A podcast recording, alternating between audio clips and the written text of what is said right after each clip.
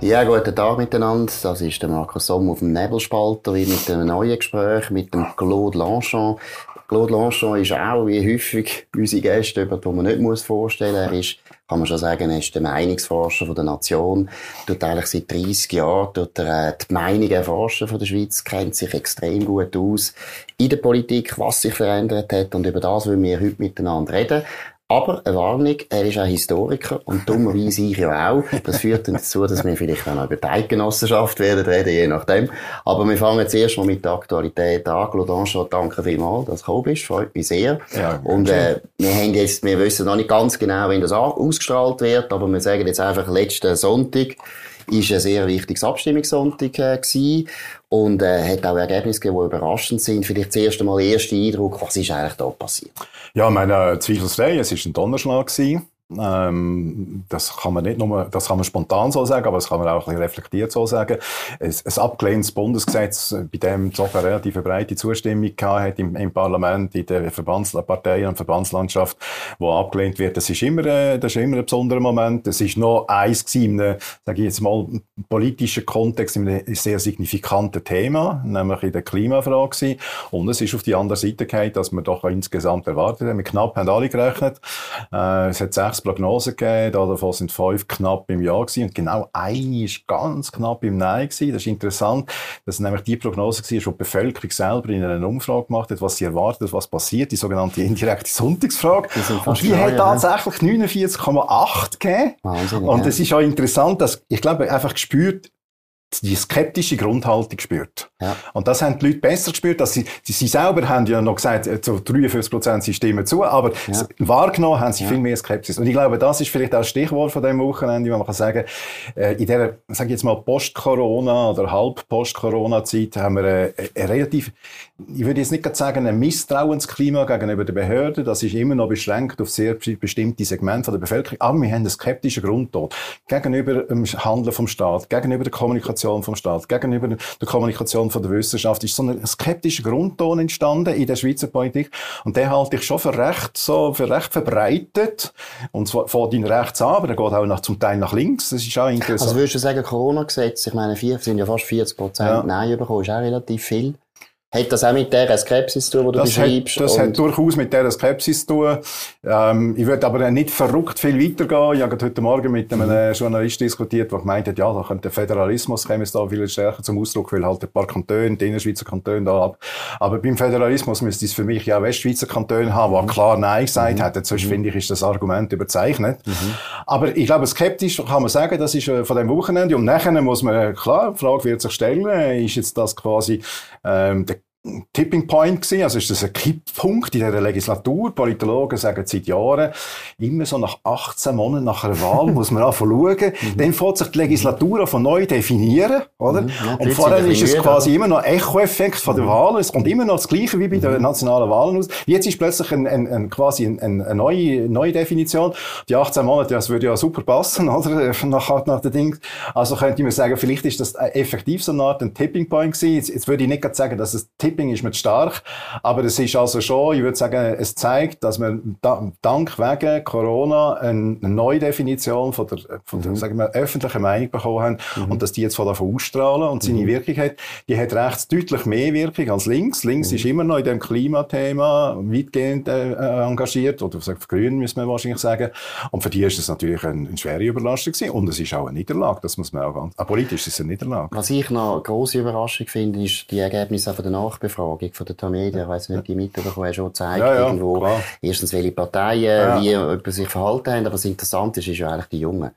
Dass man dort sagt, irgendwie, glaube 58 Prozent der Leute äh, zwischen, glaub, 18 und 34 und so weiter haben abgelehnt. Gibt es die Klimajugend gar nicht? Ja, muss man jetzt, äh, ich bin, bin, da bin ich, so, ich bin sonst äh, sehr zufrieden gewesen mit, äh, mit dieser Nachbefragung. Ja, bei dem Punkt gerade am allerwenigsten. Mhm. Und zwar eigentlich aus einem einfachen Grund. Das hast schon im Vorfeld, hat schon die Media das, das Thema aufgebracht. Es ist auch medial ziemlich stark, äh, ziemlich stark ausbreitet worden. Und es widerspricht also sämtlichen Umfrageergebnissen aus, dem, aus der SRG-Befragung, die nie mhm. das Ergebnis gehabt haben. Ähm, man muss immer noch beifügen, es ist ja nicht, das, was die Media macht, ist eine modellierte Umfrage. Mhm. Das heißt, also du würdest sagen, die Umfrage Umfrage ist nicht ganz zuverlässig. Bin, insgesamt schon, aber in dem Punkt, es ja. ist, also das Altersmodellieren ist extrem schwierig. Ich, ich bleibe skeptisch. Ja. Es ist gerade gestern wieder äh, von der, von der gleichen Uni Zürich, also von der gleichen, vom gleichen Institut, wo das auch gemacht hat, ist eine andere Umfrage gekommen, die mhm. etwas anderes zeigt, also sogar massiv etwas mhm. anderes zeigt. Mhm. Also man muss, ich würde mal sagen, ich bleibe vorsichtig und ich sage es jetzt mal so, bis die Vox-Analyse kommt, wo zweifelsfrei die, die, die zuverlässigste Stichprobenerhebung ist, bis die kommt, würde ich jetzt einfach mal vorsichtig sein. Also mit dem also, Ergebnis, wo ein bisschen, meiner Meinung nach ein bisschen das passt, dass die Leute unter 7000 Franken Monatseinkommen auch vermehrt abgelehnt haben. Ja, das, das ist, würdest du das als zuverlässig das, würde ich, das stört mich überhaupt nicht. Das mhm. kann ich auch, das würde ich äh, sagen, sage ich es mal so wahrgenommen. Und ich finde, es ist auch richtig. Es ist auch eine Kostendiskussion gewesen. Es ist auch klar gewesen, dass die Auswirkungen, wenn man je nachdem, was man verdient, äh, ganz eine andere ist, also auf das Haushaltsbudget ist. Es ist äh, ein bekanntes Phänomen, man sogar theoretisiert. Man sagt ja so quasi mit Rational Choice, wenn du optimistisch in die Zukunft schaust, dann willst du deinen Nutzen optimieren. Und wenn du pessimistisch in die Zukunft schaust, dann willst du deinen, Schaden minimieren. Das ist eine einfache Gesetzmäßigkeit. Mhm. Jetzt schauen die meisten Leute, sagen wir mal, semi-pessimistische Zukunft mhm. in der Nach-Corona-Phase. Mhm. ist normal. Man weiß nicht recht, wie lange sind die mhm. Folgeschäden etc. Also man schaut pessimistisch und dass man dann versucht, Schaden zu minimieren, ist eigentlich, ist eigentlich sogar erwartbar. Und dass der Schaden bei tieferem Einkommen grösser ist, ist da. Es kann auch sein, dass es bei Jungen so tiefer ist. Ich habe einfach vorhin noch ein bisschen reagiert, ein bisschen skeptisch reagiert, weil ich glaube, man muss unterscheiden zwischen Klima, Klimajugend oder sogar Generation Klima, wie man zum Teil, also gerade in mhm. Deutschland mhm. vor allem gesagt hat. Ich glaube, der Generation, so der Generationenbegriff, das ist ein typisch angelsächsischer oder amerikanischer Begriff. In Europa hat man eigentlich außer dem Medienkonsum praktisch die Generationen nicht gefunden. Das heißt, sie haben keine Gemeinsamkeit. Weil in Europa sind auch die jungen Menschen immer politisch ausgerichtet und sie sind sogar zum Teil politisch sehr polarisiert ausgerichtet. Mhm. Und dass, dass jetzt auch die Klimajugend 90 Prozent würde ich da von den jungen Menschen da mhm. repräsentieren, mhm. habe ich nie geglaubt, würde ich auch ganz klar sagen. Die jetzt 90 mhm. Prozent orientieren sich an Online-Medien, ja, mhm. richtig, aber das ist immer gespalten. Also die Medien haben das eigentlich übertrieben dargestellt, ich, ich, glaube, es ist vor, vor dieser Abstimmung ist es übertrieben gewesen. Es ist auch von der... Und jetzt übertrieben sie die andere Richtung. Genau, für mich, also, mhm. ich, ich, ich bleibe mal skeptisch. Es würde mich nicht erstaunen, wenn es ein bisschen umgekehrt äh, gewesen wäre am Schluss. Mhm. Und für mich ist es ein U. Mhm. Äh, richtig ist, dass heute die älteren Menschen in der Schweiz durchaus klimasensibel worden mhm. sind. Sie sind auch ein bisschen kritisiert worden, aber sie sind klimasensibel worden. Sie denken da viel stärker an ihre Enkelkinder etc. Das, mhm. Aber es gibt die mittlere Generation, sage ich jetzt mal so zwischen 40 und 60, das ist die, die die meisten Leute arbeiten, das mhm. ist die, die die meisten Leute den, den Leistungsdruck haben spüren. Mhm. Und für die ist es, für die ist es eine Belastung, mhm. würde ich auch durchaus auch äh, attestieren. Und ich glaube, dort ist es richtig zu sagen, dass es tiefer war, aber dass es nachher nochmal das Loch abgeht bei den ganz Jungen, äh, wie gesagt, da bleibe ich einfach zurück. Es ist ja immer heikel, oder? Eben, das eine ist einfach eine Abstimmung, die ist mal einfach da und dann ist Timing wichtig, dann ist gerade irgendwie die aktuelle Stimmung wichtig. Das Wetter spielt dann auch eine Rolle bei dem Thema wahrscheinlich sowieso. Ich nehme an, der Frühling hat eine Rolle gespielt, der wahnsinnig kalt war. Corona hat jetzt glaube ich, auch eine totale Rolle gespielt. Die Leute sind äh, verunsichert, ja, oder? Wirtschaftlich ja, ist nicht gut. ganz klar, sind wir über den Berg oder nicht. Aber wenn wir jetzt mal abgehen von dem, wo so ein bisschen Aktualität ist, würdest du sagen, eben, erkennst du jetzt irgendwo einen strukturellen Einschnitt, geht das tiefer. Du hast sicher auch die Kolumne gelesen von Rudi Strahm, wo ja auch ein bisschen das noch mit, verbindet mit dem Rahmenabkommen, wo irgendwie sagt, ja, grundsätzlich eben, die Linken oder Linksliberalen haben das Problem, bei den Leuten, die nicht so gut verdienen, kommen sie nicht mehr an. Also so Elite, Volk, Konflikt haben wir auch schon tausendmal diskutiert. Aber ja. würdest du jetzt sagen, das ist ein Zeichen von dem oder ist das übertrieben? Wie würdest du das einschätzen? Also das Interessante ist ja, dass vor allem letzten Sommer, im Umfeld vom letzten Sommer mit diesen, diesen Diskussionen rund ums Jagdgesetz und die Kinderabzüge und, und alle die Abstimmungen, die wir letzten, letzten Herbst nachher hatten, ist ja so eine, eine Groove entstanden. Ähm, am 27. September 2020 haben die meisten Linken gejubelt und gesagt, so, so häufig bin ich noch nie in der Mehrheit gewesen, oder? Mhm. Jetzt, äh, oder? Und dann ist die ganze Diskussion im Parlament rund um, um halt die, die Härtefallverordnung, um die Mietendiskussion. Mhm. Die Linken sind total in Offensive gewesen. Mhm. Und man hat so das Gefühl gehabt, ob das könnte in der Schweizer Politik, meistens bürgerlich prägt, könnte das so wie eine Gegenbewegung auslösen, das Corona. Aber dann muss man auch sagen, es ist dann ein Einschnitt gekommen, es ist die, doch, ich sage, eine tiefe Kritik äh, gekommen am, am, am, an der Corona-Politik im Zusammenhang mit, mit, der, mit der Öffnung, gleichzeitig mit den steigenden Zahlen, der zweiten Welle, mit der falsch eingeschätzt worden ist und, und, und. Also ich glaube, das hat ja auch schon wieder ein bisschen geändert. Mhm. Und jetzt für mich ist es so, für mich ist das Wochenende, wenn ich, strukturell bin ich noch nicht ganz sicher, aber wenn ich politisch strukturell denke, würde ich sagen, es ist das Ende von der linksliberalen Phase.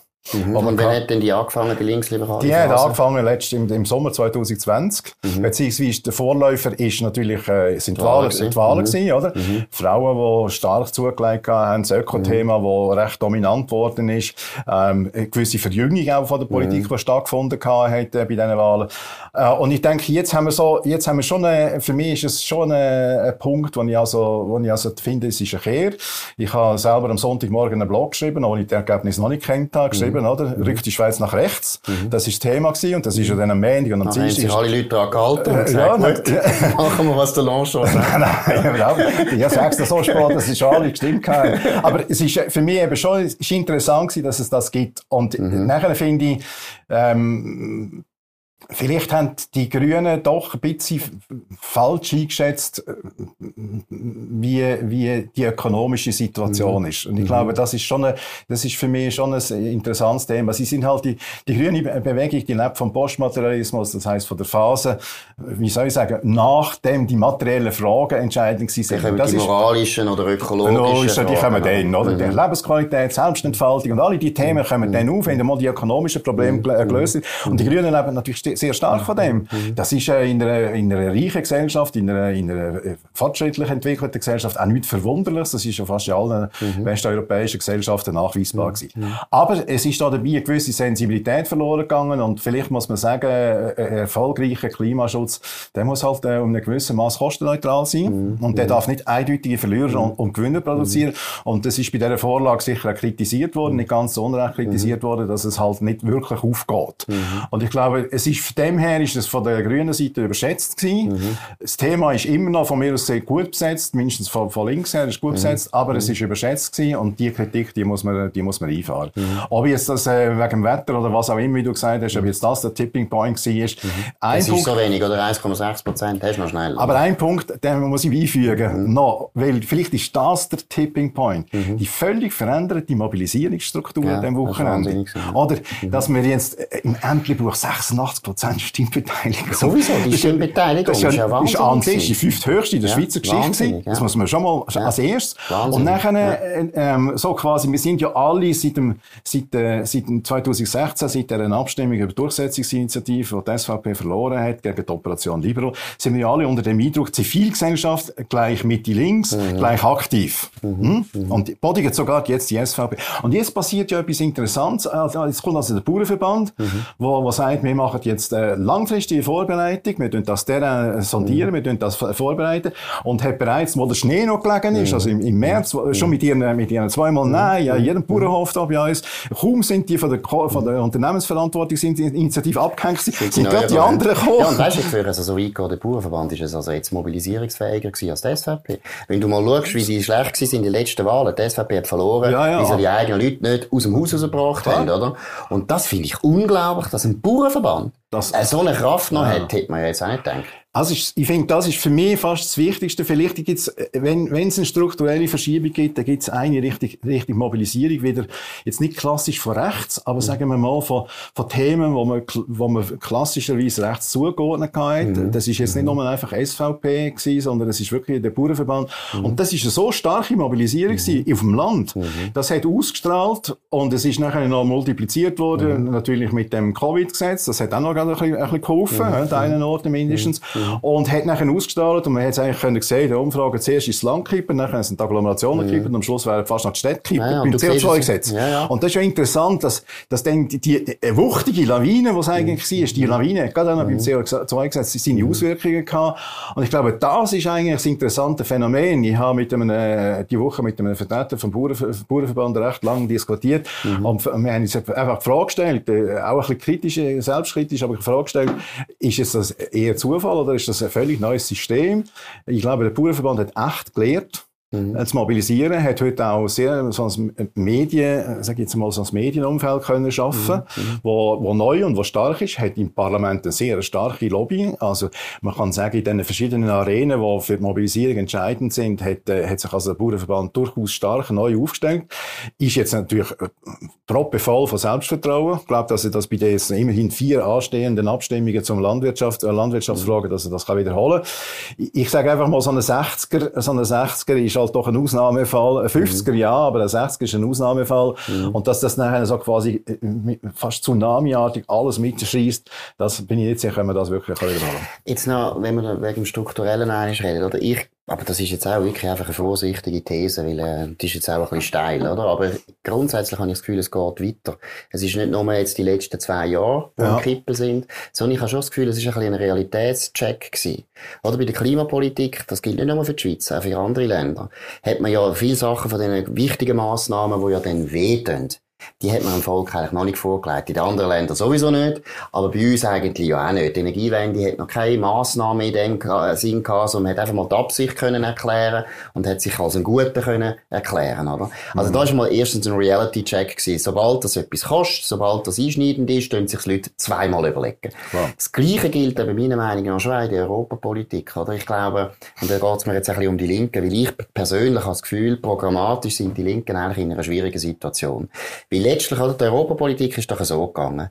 Du hast das sehr näher mitbekommen. Ich glaube, einer von den Geniestreichen von Peter Bodemann Anfang 90er war, dass er die SP auf Europakurs gebracht hat. Ja. Warum ist das auch ein Geniestreich gewesen? Weil er gewusst hat, wir sind eine politische Minderheit in dem Land. Und? Uns kann ein Beitrag, Beitritt in Brüssel helfen, weil natürlich die SP viel stärker ist in Europa als in der Schweiz.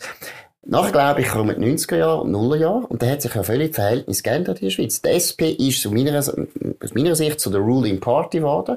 Die haben einen enormen Einfluss in Bern, einen enormen Einfluss in der Verwaltung, einen enormen Einfluss in den Medien. Das heisst, sie erreichen wahnsinnig viel in Bern. Wieso sollen sie noch nach Brüssel? Eigentlich glaube ich, wenn sie ganz ehrlich sind und überlegen, ist für sie gar kein Vorteil mehr, realpolitisch auf Brüssel zu gehen. Aber für ihre Klientel ist das ein wichtiges Thema die Europafrage, das ist etwas, das die mobilisiert hat. Das ist ein emotionales Thema, ein romantisches Thema auch. Ich bin selber auch dieser Meinung. Ich kann das total gut nachvollziehen. Es war eine neue Utopie gewesen, nachdem der Sozialismus völlig weggegangen ist. Und jetzt habe ich das Gefühl, das Rahmenabkommen, da hat man den Reality-Check eigentlich selber gemacht, innerhalb mhm. von der mhm. SP, indem das Gewerkschaften einfach gesagt haben, du, Lohnschutz ist für uns so wichtig, das ist auch wieder Butter und Brot, oder?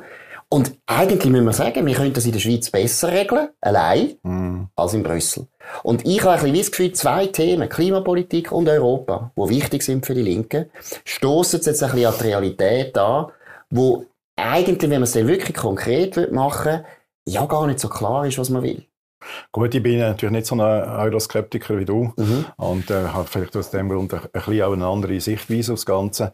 Äh, aber ich bin natürlich einverstanden, wenn du sagst, äh, Gewerkschaften haben, haben die Notbremse sagen, 2018 mhm. Sommer, haben wir alle mitbekommen, der Vorwurf, die roten Linien sind überschritten worden. Nicht ganz unberechtigt, aber vielleicht auch ein bisschen inszeniert, das Ganze. Mhm. Und mit dem hat ja nachher alles einfach her, hat dann aber auch Support gegeben. Es ist ja dann nicht noch das Problem von der Linken, wie mhm. du sagst, sondern es hat ja auch Unterstützung vom Gewerbeverband mhm. gegeben, es hat bei den Sozialpartnern, Unternehmer, Unternehmer äh, es ist ja sehr, sehr heterogen. Ja, ja. Und jetzt ist, ein, jetzt ist quasi, wie wir vorhin haben wir ja so eine, eine Art ein bisschen unheilige Allianz gehabt, von SP bis FDP. Dafür mhm. haben wir jetzt eine unheilige Allianz mhm. von ganz verschiedenen, sage ich jetzt mal, gesellschaftlichen Kräften oder mhm. wirtschaftlichen Kräften dagegen. Und äh, das Ergebnis, glaube ich, dann, dass, dass man das äh, schlussendlich da hat sistiert oder zurückgezogen hat, das ist äh, so überraschend denn eigentlich in dieser Entwicklung auch nicht. Jetzt hat das äh, für die SP, glaube ich, aber ist das Problem noch ein bisschen komplizierter, als du das jetzt da äh, schilderst. Das ist die Sicht von der Gewerkschaften. Mhm. Die Gewerkschaften zwar nicht ganz unbestritten, mhm. mindestens zwei große Exponenten von dem Kurs äh, sind abgewählt worden 2019. Mhm. Äh, also auch nicht ganz mhm. unbestritten, weil Gewerkschaften sind auch nicht so ein monolithischer Block. Mhm. Hat heute Frauen, die sehr aktiv sind mhm. und zum Teil ganz andere Themen wollen aufbringen also, Aber bei den Gewerkschaften würde ich jetzt mal deine These lassen. Bei der SP, glaube ich, stimmt sie so nicht. Bei der SP gibt es immer noch eine Mehrheit, die eigentlich weiter an ja. dem Projekt möchte arbeiten. Ja, stimmt. Oder? Und, und jetzt sind aber in einer Verlegenheitssituation ist, weil es jetzt irgendwie zwischen, zwischen sag ich jetzt mal, ähm, Meijers im Kurs als Gewerkschaftsboss mhm. im Kurs und, und dem, und dem Erich Nussbaumer sein Kurs ist halt einfach, ist einfach so, mhm. oder? Mhm. Und die Parteispitze ist wohl ein bisschen überrascht worden vom Ganzen, von der mhm. Virulenz auch, ist er doch überrascht worden. Man ist recht skeptisch gewesen man gehofft, man kann so irgendwie einfach ein bisschen vertagen bis über die Wahlen raus, 2023, weil die halt auch schon winken bei der SP, bei der Gewerkschaft eben nicht, aber die mhm. winken bei der mhm. SP, die Wahlen. Und ich glaube, das ist eigentlich, für mich ist das die Situation gewesen von der, von der SP, wo dann irgendwie so ein bisschen halt in Spagat gegangen ist. Jetzt haben wir die Parteileitung, die zuerst ein bisschen, ja, sagen wir es mal, der Cedric Wermuth hat schon mehrfach den EU-Beitritt gefordert. Das ist ja auch jetzt wieder aufgekommen, nicht von ihm, aber immerhin mhm. ist es als denkbar. Und jetzt, jetzt sucht man halt vielleicht doch wieder, ob es irgendwo noch eine Gemeinsamkeit Aber meint er das ernst? Ich habe jetzt eher das Gefühl gehabt, das ist ein bisschen PR, um die Leute ein bisschen beruhigen. Weil wenn er es ernst würde meinen, dann würde er jetzt eine Initiative lancieren. Ja, ich glaube, es hat, äh, ja, ja, das ist schon klar. Wobei die Initiative, oder, die kommt drei, vier oder fünf mhm. Jahre zur Abstimmung, da muss man sich klar sein, die, die Probleme vorher gelöst werden. Äh, es gibt einen Diskussionsprozess, ganz sicher, meiner Meinung nach. Und was ich begriffen habe bei der SP ist, sie haben eine Auslegeordnung gemacht mit drei Szenarien. Sie haben eine Auslegeordnung gemacht, wenn man jetzt das multipliziert, was jetzt passiert ist mit dem Rahmenabkommen, dann wird die Schweiz um einen Drittstaat aus der Sicht von der EU nicht wünschenswert. Mhm. Für die Schweiz aus verschiedenen Gründen nicht wünschenswert. Für die Linken sowieso nicht wünschenswert. Dann gibt es äh, eine neue Auflage von der Option EWR. Das wäre durchaus äh, eine Möglichkeit. Das ist halt politisch ein bisschen verschossen, muss man ganz mhm. ehrlich gesagt sagen. Und äh, die einzigen, die abbissen haben bis jetzt, ist das auch ein GLP gewesen. Mhm. Und zwischen SP und GLP ist es ja nicht immer gerade der Friede, Freude, Eierkuchen, mhm. gerade nicht in der Europapolitik. Also ist noch nicht gerade eine heftige Brücke, die da mhm. entsteht. Das ist ein Brückli. Mhm. mhm. Und auf der anderen Seite bleibt dann der EU-Beitritt. Das sind manchmal die strategische Diskussion. Ich glaube, insofern ist das nicht nur einfach ein Joke vom, vom Wermut, weil er schon strategisch denkt. Und ich glaube, es ist richtig, dass wir einfach mal sagen, wir haben drei Optionen. Jetzt schauen wir mal ein bisschen weiter. Im Bundesrat sollte man lavieren. Ja, ja. Und man glaubt, man kann mit einer kleinen Korrektur von dem Rahmenabkommen, kann man das Rahmenabkommen doch noch retten. Oder? Und das ist ja jetzt, und Frau Keller-Sutter macht ja an sich ein, ein interessantes Ding, wo sie sagt, okay, wir schauen jetzt mal, ich, die Europapolitik in der Schweiz funktioniert immer nur unter einer Bedingung. Die Sozialpartner machen mit. Also mache ich mal, wo, wo ist der Konsens vom Gewerbeverband bis zum Gewerkschaftsbund und dem Bundesrat? Und wenn ich das schaffe, wenn, äh, muss man sagen, wenn sie das schaffen, dann hat sie sich in eine fantastische Position gebracht. Man kann skeptisch sein, ob sie das überhaupt schafft, ob es die, die Gemeinsamkeit noch gibt. Vielleicht zwischen dem Gewerbeverband und der, und der Gewerkschaften noch möglich, aber ob das im Bundesrat für mehrheitsfähig ist, bin ich nicht so sicher. Dass, dass, ich weiss, wie, wie soll ich sagen, das haben sie ja jetzt nicht geschafft. Sie haben es ja, ja probiert ja. vorher. Und dort hast du immer noch den Druck gehabt, dass immer noch verhandelt worden ist. Ja, ja. Und du hast auch noch die Hoffnung gehabt, dass Brüssel vielleicht entgegenkommt. Und jetzt ist doch wieder Luft draussen. Also ich bin nicht ganz sicher, ob die Sozialpartner sich überhaupt unter dem starken Druck fühlen. Weil letztlich sind ja irgendwie, dunkt mich jetzt, die Arbeitgeber finden, ja, okay, mal weiter schauen. Gewerkschaften sind eigentlich auch zufrieden.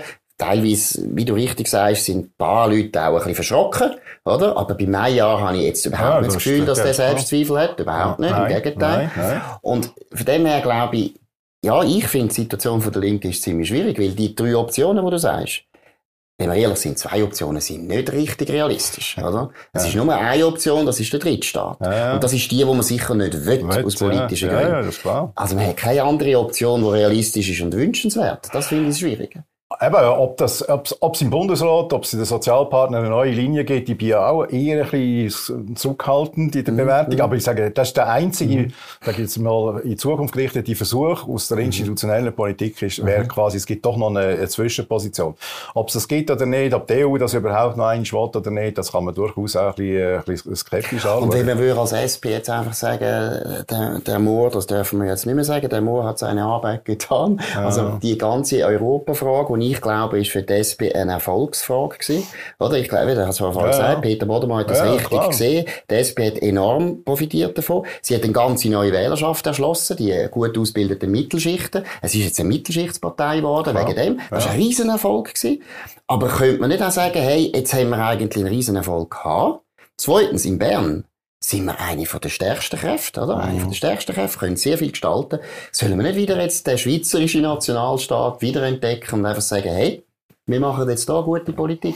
Kann sein, aber ich glaube, die reale Lebenswelt von diesen neuen Mittelschichten, die du angesprochen mhm. hast, meistens gut ausgebildet, recht gut verdienend, in den urbanen Zentren leben, die Lebenswelt ist natürlich nicht, nicht sehr national. Mhm. Sie ist auch nicht sehr mhm. schweizerisch, die meisten. Das ist okay. Ko Kommunikation mhm. hat sich sowieso schon mhm. vollständig globalisiert, mhm. oder? Mit dem, mit dem Internet. Und ich glaube, die meisten sind halt doch äh, nicht so national, wenn ich jetzt da mit den Leuten rede und äh, ich das auch ein bisschen versuche zu ergründen, da höre ich natürlich immer, weiss ich, können frei reisen. Mhm. Das ist für mich sehr wichtig. Also, und da ist die Schweiz ist zwar schön, es ist, es ist vielleicht aus, aus linker Sicht ein bisschen putzig, aber mhm. es ist schön und wir wollen die Landschaft erhalten, aber ich will auch etwas anderes sehen von der Welt. Also, aber ist das nicht ein bisschen das Missverständnis, das die Leute haben? Nämlich, dass, es geht ja nicht um kulturelle Abschließung, nicht um wirtschaftliche Abschließung, nicht, sondern es geht nur darum, dass man sagt, hey, Politik können wir auf Nationalstaatsebene jetzt gerade als Linke relativ gut gestalten, wir können viel gutes Zeug machen, wir können teilweise ein Vorbild sein für die anderen EU-Länder. Sollen wir nicht den Weg jetzt mal einfach mal nicht aufgeben, aber sicher mal einfach, äh, wie soll ich sagen, zweite Priorität. Kann sein. Ich, bin, ich glaube, bei der, auch selbst bei den Gewerkschaften ist das nicht. Bei den Gewerkschaften gilt ja eher, so, die Grundidee ist ja quasi, wir sind ein Teil vom gewerkschaftlichen, europäischen gewerkschaftlichen Kampf mhm. gegen das liberale oder neoliberale mhm. EU-Projekt. Mhm. Und das ist durchaus nicht anti-europäisch. Auch der mhm. Mayer hat immer wieder mhm. betont, er ist also übrigens kein Anti-Europäer, er ist nicht bei der SVP, er ist bei der SP, er ist kein Anti-Europäer, aber er will eine andere Wirtschaftspolitik. Und ich glaube einfach, jetzt in deiner Einteilung würde ich sagen, bin ich nicht so sicher, ob das wirklich wirklich aufgeht am Schluss, dass man mhm. sagt, wirtschaftlich, dass die gut funktionieren. Ich glaube, die ersten Probleme werden dann kommen, wenn es wirtschaftlich nicht funktioniert. Und mhm. dann wird es auch wieder die Frage geben, gibt es genügend Konsens, Politik, äh, Sozialpartner, dass mhm. man sagt, man muss auch eine Lösung haben, die wirtschaftlich funktioniert. Wir haben immerhin ein paar sehr grosse, sehr wichtige Unternehmungen äh, in der Schweiz, wo es relativ einfach ist, ihren Sitz zu verlagern. Das muss man sich im Klaren sein. Jetzt bei der einen oder bei der anderen würde die Linke vielleicht sogar noch applaudieren, wenn sie würden ihren Sitz verlagern. Aber wenn es dann als Lebige geht, dann ist klar, das kippt. Und das sehen wir ja so, an der, sag jetzt mal, an der Politik äh, vom linken Basel. Mhm quasi linke Basel, aber vom mhm. linken Basel, mhm. wo ja eigentlich wirtschaftspolitisch sehr moderat, immer sehr moderat war und sehr mhm. auf Konsens mhm. ausgerichtet mhm. war. Und ich, ich kann mir schon vorstellen, dass so eine Linie auch äh, mhm. und eine europäische Linie war, dass so eine Linie auch für, für die Linke immer noch eine Zukunfts, äh, Zukunfts Also du sagen, jetzt, meine Diagnose natürlich ein bisschen zugespitzt, ja, die Linken sind eigentlich programmatisch in einer sehr, sehr schwierigen ja, Position. Das ist, Würdest du das teilen? Das würde ich teilen. Sie, ja. sie, sind, sie sind sehr schmal, seit ganz langem sind sie jetzt wirklich in einer schwierigen Position. Vielleicht vielleicht mit der Rentenreform die zwei schwierigsten Dossiers, würde ich sagen. Mit der Rentenreform sind sie auch in einer schwierigen Position. Äh, wenn die Energiepolitik sollte kippen, ganz kippen, jetzt nach dem Abstimmungswochenende, dann kann auch der, dann wäre natürlich eine neue Atomkraftdiskussion, wäre für die Linken ganz schwierig, für die Grünen auch eine ganz schwierige Position. Mhm. Aber im Moment würde ich sagen, die schwierigste mhm. Position ist die EU-Frage. Mhm. Das ist ja so. Mhm. Ansonsten gibt es aber genügend Felder, darum tue ich das auch ein bisschen weniger stark, es genügend Felder in der Gesellschaftspolitik, wo man in der, in der in der, in der Frauen-Männer-Politik, wo man genügend Felder hat, eigentlich auch als Linke immer noch progressiv, offensiv können eigentlich auch spielen. Und auch, wie jetzt die Wahlen 2019 gezeigt haben, also gerade mit der Frauenvertretung in der Politik, aber auch in der Wirtschaft, eigentlich sehr ein offensives Thema vorhanden ist. Mhm. Darum glaube ich nicht, dass die Prioritätensetzung so hoch ist, mhm. äh, dass sie anti-europäisch wird. Sie ist europakritisch, das würde mhm. ich auch sagen. Mhm. Sie ist nutzenorientierter, sie ist nicht idealistisch, sie ist mhm. nutzenorientiert, das würde ich alles unterschreiben, aber ich glaube nicht, dass die Hierarchie so alles wird, wird umkippen. Gut, aber lustigerweise sind ja auch die Bürgerlichen in einer schwierigen Situation, das würde ich sagen. Das würde ich sagen, auch, ist überhaupt kein großer Unterschied. Also, wir können mal zuerst schnell FDP und aber auch SVP diskutieren, weil bei der FDP ist es offensichtlich, Petra Gössi hat eigentlich müssen zurücktreten. Sie sagt zwar, ich habe es schon lange geplant, das glaube ich ihr auch, aber es ist sicher jetzt der Auslöser gewesen, dass sie gefunden hat, es langt. Gemerkt, meine Partei ist völlig gespalten. Ja. Und bei der SVP, wo man jetzt zwar sagt, grosse Siegerin und so weiter, würde ich auch ein paar Fragezeichen setzen, weil letztlich die grosse, grosse Frage von dieser Partei, nämlich Nachfolger Christoph Blocher, ist eigentlich noch nie. Das ja, ist immer noch offen. Und von dem her kann man sogar auch sagen, die Europafrage, oder? Ist natürlich für die SVP auch ein Problem, weil die geht weg. Also ja, die wird natürlich nie mehr die Virulenz haben. Jetzt vielleicht das erste Mal beim Freisinn. Was ist beim Freisinn los? Ja, der Freisinn hat ja eine merkwürdige Fähigkeit, die Aufmerksamkeit auf sich zu ziehen, die er nicht, nicht gewinnen kann. Ja, genau, das stimmt. Ja. Seit Jahren ja, übrigens ja, passiert ja das. Und an dem Wochenende oder am Montag muss man auch sagen, ich meine, damit ist das Thema für den Rest von dem Jahr ist gesetzt, oder? Mhm. Äh, erstens, kurzfristig haben wir ja ein bisschen nach Köpfen gesucht, aber äh, sehr, also, wenn wir ja die Freisinnige Partei müsste beraten, dann müssen wir sagen, als erstes muss man eine Strategiediskussion machen und dann muss man Strukturen dazu schaffen und am Schluss muss man sich Leute dazu wählen. Jetzt Politik wird ziemlich sicher das nicht so machen, auch die freisinnige Politik wird das nicht so machen, aber wir machen uns auch nicht vor, das gibt über Monate hinweg eine Diskussion über eine Mischung über Strategie, Köpfe, Themen, Programmatik das wird, und das wird die Schweizer Politik bestimmen. Da dabei werden ein paar andere Sachen, wie, wie man das auch im 2019 kennt, die gehen einfach unten durch in die Baustellen, gehen unten durch und das wird also der, von mir aus gesehen der Rest vom Jahr bestimmen.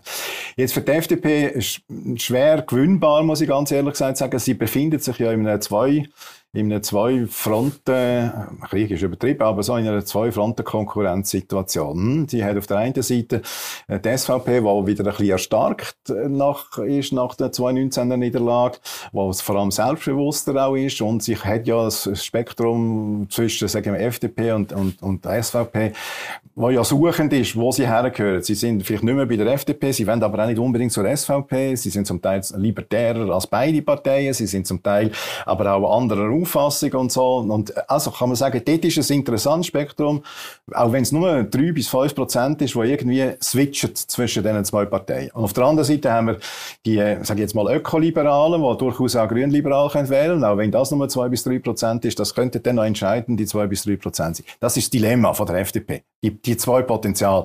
Wenn, wenn sie beide verliert, dann ist sie eine, eine, also eine unwesentliche Partei. Wenn sie eins verliert, kann sie sich möglicherweise durchhangeln. Jetzt hat ja die FDP in den letzten zehn Jahren nach meiner Einschätzung sehr klar gesagt, wir müssen immer einen von diesen zwei Flügeln begünstigen und einen müssen wir wegsprengen. Und sie hat faktisch, hat sie lang der Mitteflügel weggesprengt. In der Westschweiz, die Repräsentanten, die sie sind, die sind einfach verschwunden und haben gesagt, wir wollen äh, so einen Flügel haben, der stark wird, damit wir mit der SVP koalitionsfähig werden. Das hat ab bis 2019 hat, hat ja leidlich gut funktioniert, aber seit 2019 funktioniert es überhaupt nicht. Im Parlament ist das keine Option mehr. Im Bundesrat ist es eine knappe Option, die aber nicht wirklich funktioniert. Also das ist, kann nicht irgendwie Zukunft sein. Vielleicht kann man sagen, Frau Gössi hat, hat zu stark aufs Öko-Thema gesetzt, aber sie ist sich im Klaren, sie Konkurrenz Situation für die FDP ist neu mit der GLP, ist neu gekommen. In der Europafrage ist sie neu gekommen. Sie ist auch in der Ökofrage ist sie, ist sie neu gekommen. Sie ist auch in der Gesellschaftspolitik neu gekommen. In der Finanzpolitik ist sie neu gekommen. Und nehmen wir einfach an, wenn meine These stimmt, dass da zwei bis drei Prozent sind, sind, sind reif zum Wechseln. Mhm. Hm? Das kann der FDP noch 3% kosten, das kann der GLP noch 2% mhm. dazugeben. Mhm. Oder? Dann sind plötzlich GLP bei 10 oder bei 11% mhm. und der FDP ist plötzlich bei 12 oder bei 13%. Und dann die einen zwei Bundesräte und die anderen null. Aber hast du das Gefühl, rechts können sie nicht verlieren? Sie können doch jetzt auch, die können natürlich auf der anderen Seite genauso verlieren. Und das ist eigentlich passiert jetzt, oder? Ich meine, Gössi hätte jetzt auch müssen gehen, weil eigentlich eine Mehrheit gefunden hat, der Öko, der Ökoliberalismus, der ist uns jetzt zu weit gegangen. Ja. Und sie ja, haben gegen das gestimmt. Und wenn jetzt Gössi noch mehr gemacht hätte, vielleicht hätten sie dann einfach rechts viele Leute verloren. Thematisch kann es sein, dass es, äh, dass die SVP durchaus, ob sie wählermäßig noch eins viele Leute verloren haben. Ich meine, die SVP hat, sagen wir es mal einfach, seit 2007 ist sie nicht mehr stärker geworden. Mhm. Also sie sind jetzt immerhin, seit 14 Jahren ist sie, mhm. ja, kann man sagen, ist sie nicht mehr wirklich stärker geworden. Mhm. Sie ist bei diesen 29 plus minus. Mhm. Ob jetzt da noch eins ganz viel wechselt, dass nochmal 3, 5 Nein, ich würde nicht einmal sagen, dass die Leute von der SVP müssen zurückwechseln sondern ich glaube, das grösste Problem mit der FDP ist, ist, dass, ich sage denen natürlich die Bürgerlichen, ja, ja. die gehen einfach nicht mehr wählen. Ja, ja, das ist Die sind einfach frustriert. Die ja. gehen nicht zu der SVP, genau so wie du sagst. Ja, ja, die, SVP ist ihnen, passt ihnen nicht, das ist nicht der richtige Stallbruch, ja. aber sie finden, die FDP kann ich nicht mehr wählen. Ja, also sind wieder heim, oder? Das ist, das ist das, also das würde ich absolut unterschreiben, dass es das Problem gibt. Die FDP hat es jetzt zum Teil sogar äh, versucht zu erkennen und hat ja auch auf Mobilisierungsstrategien 2019 gesetzt. Vielleicht noch, noch, noch zu wenig, kann, kann, man sagen. Aber ich glaube, der, der, der Punkt, den gibt's, da bin ich einverstanden. Mhm. Aber kurzfristig, zwei, ist halt, steht, steht halt alles auf dem 223. Mhm. Und kurzfristig, das Problem ist, bei dem 223, ist ja einfach die Situation, die FDP kann, wenn sie noch einen Wähler verliert oder Wähleranteil verliert, oder im, im Ständerat würde ich verlieren, im Ständerat halte ich es für weniger wahrscheinlich, Wähleranteil ist durchaus möglich, äh, dann ist sie halt einfach auf der Kippe wegen diesen zwei Bundesratssitzen. Und äh, die Diskussion läuft ja jetzt schon, die prägt ja auch schon den ganzen, den ganzen Turnus von dieser Partei schon in einem ho hohen Maß. Und ich glaube, der wird einfach bleiben bis 2023, bis wir im Wahltag Wahlabend wissen, was, was der Wähleranteil ist. Wobei eigentlich, muss man sagen, da sind wir wirklich beides Historiker. Es ist eigentlich sehr schnell jetzt gegangen, dass man schon sagt, ja, die Grünliberalen, die haben vielleicht einen Bundesratsanspruch. Ich meine, du weißt, ja, ja. in der Schweiz geht es immer ziemlich lang, bis man sagt, ihr habt jetzt einen Anspruch mit einer Einschränkung. Also, ich muss deine These ganz leicht, mhm. ganz Bei der SVP früher noch 1929 ja, ja, aber, es, es ist, die Beispiele, die historischen Beispiele bei der SVP, bei der SP, wo man mhm. da immer wieder zitiert, auch bei der CVP oder wie sie auch immer geheißen mhm. hat damals, sind natürlich noch nicht unter Konkurrenzpolitik gewesen. Und das heißt, es ist immer Mehrheitspolitik von der mhm. Freisinnigen oder von der mhm. bürgerlichen Mehrheitspolitik gewesen. Und es ist schwierig gewesen, in das Kartell hineinzukommen von denen. Mhm. Jetzt haben wir immerhin Konkurrenzpolitik und das zentrale Kriterium bleibt ja natürlich der Wähleranteil. Mhm. Das bleibt das zentrale Kriterium. Man hat zwar äh, diskutiert und ich finde nicht ganz so unrecht, man kann vielleicht auch auf Sitzanteil gehen, man kann auf Ständerat gehen, man kann auf andere Kriterien gehen, geben. Aber am Schluss, unter dem Strich gesehen, bleibt der Wähleranteil bleibt das entscheidende Konkurrenzkriterium. Mhm. Wenn du einen Wähleranteil erfüllst, hast du Anrecht. Mhm. Jetzt haben wir das im 2019 bei den Grünen gesagt, es muss mindestens einig wiederholt werden, was, mhm. nicht, was nicht falsch war. Das und ist auch schwierig wäre eigentlich, die also, Grünen oder die Grünen Liberalen. Und jetzt, es kann von mir aus, kann es eben sein, durchaus sein, dass man sagt jetzt gut, die FDP wird einen Sitz verlieren.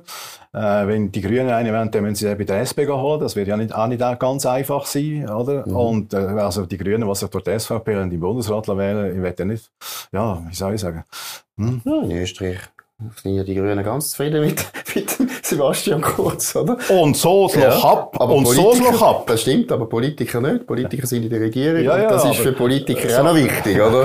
Also, okay. Das ist ja ein Thema. Aber so, es kann durchaus sein, dass ein FDPler halt von einem Grünliberal ersetzt wird. Ich meine, Tiana Moser oder, oder Jörg Grossen, mhm. das ist nicht ein Riesenunterschied. Sie sind progressiver. Aber es, ja, ist nicht, nein, ist nicht, es ist nicht ein riesen Unterschied. Ja, und die Grünliberalen haben sich noch nicht, finde ich, als sehr zuverlässig bürgerlich. Das ist ein anderes Thema. Aber es gäbe, von mir aus gibt es einen Unterschied. Es gäbe so eine Art in der Mitte wieder auch ein bisschen, selbst im Bundesrat, sag jetzt mal, ähm, eine Stärkung wo durchaus zu einer Konkurrenzsituation kann führen kann, dass der Bundesrat, sagen wir jetzt mal zwei Linke, drei Rechte hätte und zwei in der Mitte, die Mehrheiten beschaffen mhm. Und der Bundesrat in der Schweiz hat immer relativ gut funktioniert, wenn er einigermaßen flexible Mehrheiten hatte. Mhm. Ich weiß, das ist nicht deine These, mhm. aber das ist, ich sage jetzt mal, die mhm. Mainstream-These vom Bundesrat, dass der relativ gut funktioniert hat, weil dass die, die, die wechselnden Mehrheiten eigentlich der Konkordanz angemessene System sind. Ja, wenn wir, wenn wir politisch, im, wenn wir im National- und im Ständerat eine klare Mehrheit hätten von rechts, rechts, mhm. dann, dann kann man das durchaus Nein, aber da, da bin ich völlig deiner Meinung. Also das ist nicht der Punkt, das stimmt ja. nicht. Ich bin nicht der Meinung, dass äh, wechselnde Mehrheiten etwas Schlimmes ist. Ja. Im Gegenteil, ich finde das sehr schweizerisch. Und wir haben auch in der Corona-Politik erlebt, dass ja, das muss, ein Vorteil war. Ja. Also das Ergebnis von uns ist besser, weil wir eine Kollektivregierung haben. Da bin ich absolut Klar. überzeugt. Aber was ich schon auch finde, ist, dass es müssen die relevanten Kräfte sein. Und ich finde, Wähleranteil ist ein Kriterium, aber nicht nur. Also Referendumsfähigkeit finde ich wichtig, ist auch wichtig, wie du eben in Volksabstimmungen abschneidest und so. Und ich finde, man merkt es immer. Wenn eine Partei, die wirklich stark ist, noch nicht in der Regierung ist und sie sollte in der Regierung sein, dann tut sie den anderen das Leben schwer machen. Ja, ja. Und das ist bei den Grünliberalen nicht der Fall. Die Grünliberalen, also, finde ich, ist so, das ist so eine ganz nette, gescheite, freundliche Truppe, aber die macht niemandem das Leben schwer. Und ich glaube, dann hast du keinen Anspruch auf Bundesrat. Ja, du hast aus, aus zwei Gründen, dann würde ich den Anspruch auch durchaus bestreiten, mhm. ganz ehrlich gesagt. Mhm. Aus zwei Gründen. Äh, der erste Grund ist der Repräsentation im Bundesparlament ist zwar äh, respektabel im Nationalrat, im äh, Ständerat mhm. inexistent, mhm. Äh, ist sogar mal vorhanden gewesen und zurückgegangen. Mhm. Also das heisst, außer Personeneffekte haben sie eigentlich nicht viel gehabt. Also als mhm. Partei, mhm. wo man muss sagen, das bindet das politische und das gesellschaftliche Substrat ein, würde ich sagen, gering. Und nachher kommt der, der wesentlichste Punkt, den man nicht vergessen darf. Der wesentlichste Argument, wenn du willst, als frühere Nichtregierungspartei Regierungspartei werden in der Schweiz, dann musst du auf der kantonalen oder auf der städtischen Ebene, also vor allem auf der kantonalen Ebene, musst, musst Leute haben, die ihre Regierungsfähigkeit auch mhm. in einem bürgerlichen Umfeld bewiesen mhm. haben. Mhm. Jetzt, äh, die Grünliberalen haben zum Teil in der rot-grünen Stadt, äh, haben sie das. Sie haben jetzt auch Einzelne, wo sie können sagen, sie mhm. sind zwischen den beiden Polen. Aber zwei, das wesentliche Kriterium, also auf der Kantonsebene wirklich Erfahrungen haben und P äh, Personen können präsentieren, die regierungserfahren sind oder regierungsfähig sind. Ich glaube, das fehlt den Grünliberalen mhm. eindeutig. Mhm. Das ist noch nicht, das ist noch nicht das genügendes Argument, um nicht zu sagen, dass die FDP möglicherweise übervertreten ist im Bundesrat, aber es ist ein genügendes Argument, um zu sagen, nicht die Grünliberalen. Jetzt mhm. Als Alternative kämen dann, wenn schon die Grünen in Frage, aber dort mhm. haben wir genau das gleiche Problem. Mhm. Die haben zwar ein paar Regierungsräte, aber das ist dann auch relativ schnell abzählt, wenn man die. Kombination nationalen Parlament und Regierungsrat nimmt, da bleiben dann also auch nicht allzu viel übrig. Also im Moment würde ich sagen, es ist unentschieden. Also die einzige Möglichkeit ist, dass Mitte total zu allein. Oder? Ich finde, das ist ja durchaus noch ein Szenario, das möglich ist. Weißt du, die Mitte und die FDP so näher sind, ja, ja. dass man sich dann kann sagen, okay, also könnte die Mitte zwei Sitze haben, oder? Das finde ich für die FDP eigentlich gefährlich. Ja, das ist eine höchst interessante These, wo man ja immer auch so ein bisschen, sage jetzt mal nicht ganz laut, aber so ein bisschen halblaut immer diskutiert hat, die durchaus ähm, Skepsis vom, vom, vom Gerhard Pfister von der Mitte gegenüber mhm. dem Rahmenvertrag, mhm. dass sie auch taktische Gründe hat. Mhm. Nämlich sagt, oh, über das Thema mhm. stülpert die FDP. Mhm. Jetzt ist sie zwar nicht gerade über das Thema gestülpert, aber im gleichen Umfeld. Auf, über das Thema wird sie stülpern.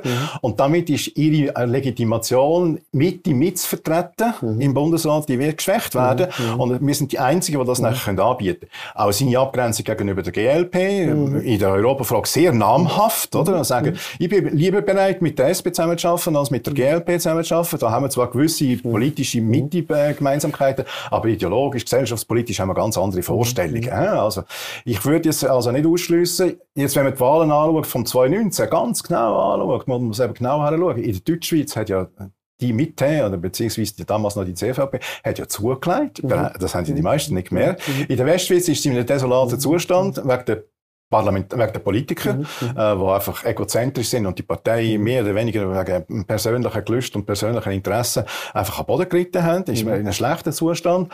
Aber in der Deutschschweiz eigentlich ist der Turnaround bereits schon halb geschafft gewesen. Mhm. Und wenn da, es hat sich jetzt nicht gerade vorgesetzt in den kantonalen Wahlen, aber wenn sich das sollte wieder aufbauen auf die nationalen Wahlen hin und dann tatsächlich die Verschiebung käme, dann ist natürlich klar, ich meine, äh, die Mitte ist, ist für 13 Prozent gut, mhm. die FDP ist für 15 minus gut, gut. Eben. Und wenn beide irgendwie bereit sind. Der Unterschied. Und dann ist es einfach, dann muss die Mitte eigentlich nur einfach den bürgerlichen ja, Kandidat bringen. Ja, klar. Und, und dann, dann ist das passiert. AfD, und das ist passiert. Mhm. Also das halte ich durchaus auch für eine Möglichkeit. Mhm. Äh, vor allem, wenn wir jetzt so, wie wir es äh, einleiten von dem Gespräch sagen, wenn jetzt noch vielleicht noch sogar so ein, politischer Klimawandel stattfindet. Mhm. Äh, Im Moment, äh, muss, muss, man ja sagen, im Moment ist, die, ist die Mitte ist die erfolgreichste Partei bei Abstimmungen.